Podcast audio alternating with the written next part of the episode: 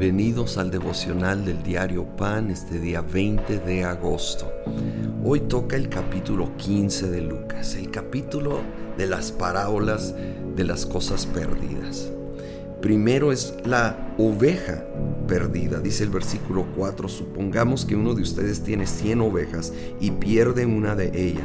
¿No deja las 99 en el campo y va en busca de la oveja perdida hasta encontrarla? Luego la moneda perdida, versículo 10.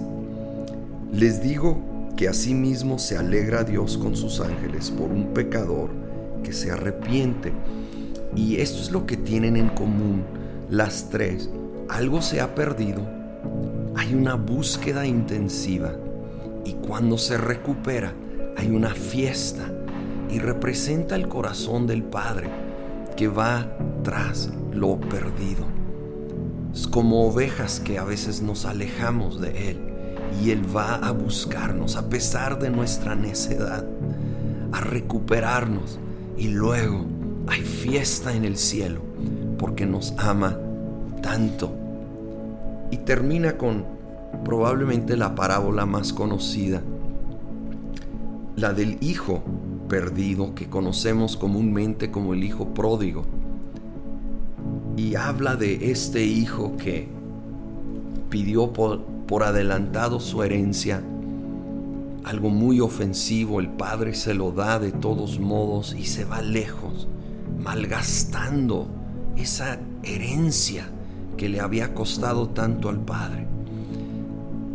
Obviamente esto implica ofendiendo al padre, lastimándolo, avergonzando el nombre de la familia. Pero luego el joven recapacita y decide que no hay mejor lugar que estar en casa, aun si ya no puede ser tratado como un hijo, sino como, en nuestros términos, como un empleado. Así que decide volver. Y hasta tiene memorizado el discurso que va a dar pidiendo perdón porque él va arrepentido.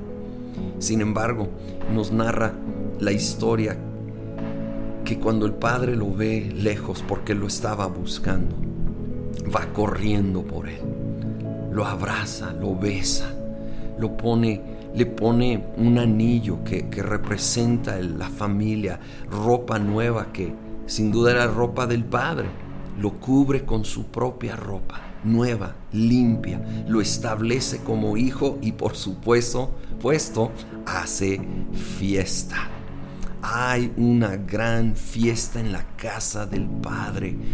Y esto sucede cuando tú y yo volvemos a Él si nos hemos alejado.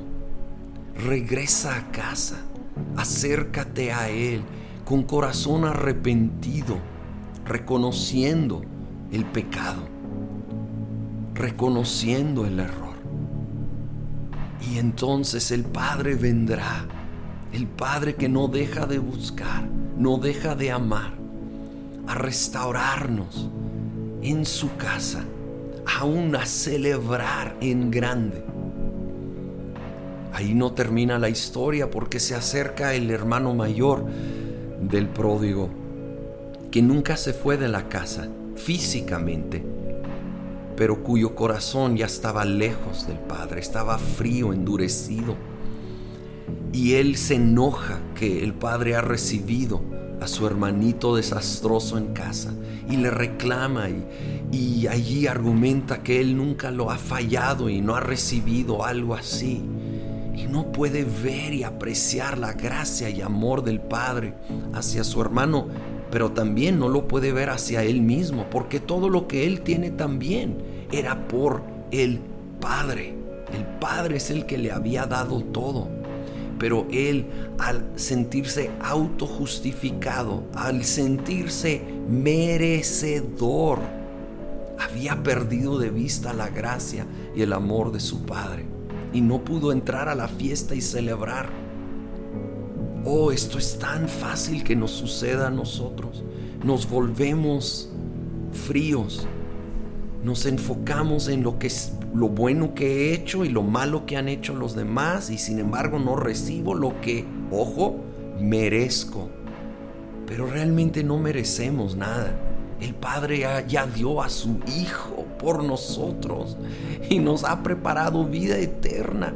Nosotros le debemos todo a Él. Sí, Señor, te debemos todo a ti y te damos gloria y celebramos contigo que pródigos vuelvan a casa y pedimos que los atraigas a esas ovejas perdidas, que lleguen a casa para celebrar juntos en el nombre de Cristo Jesús.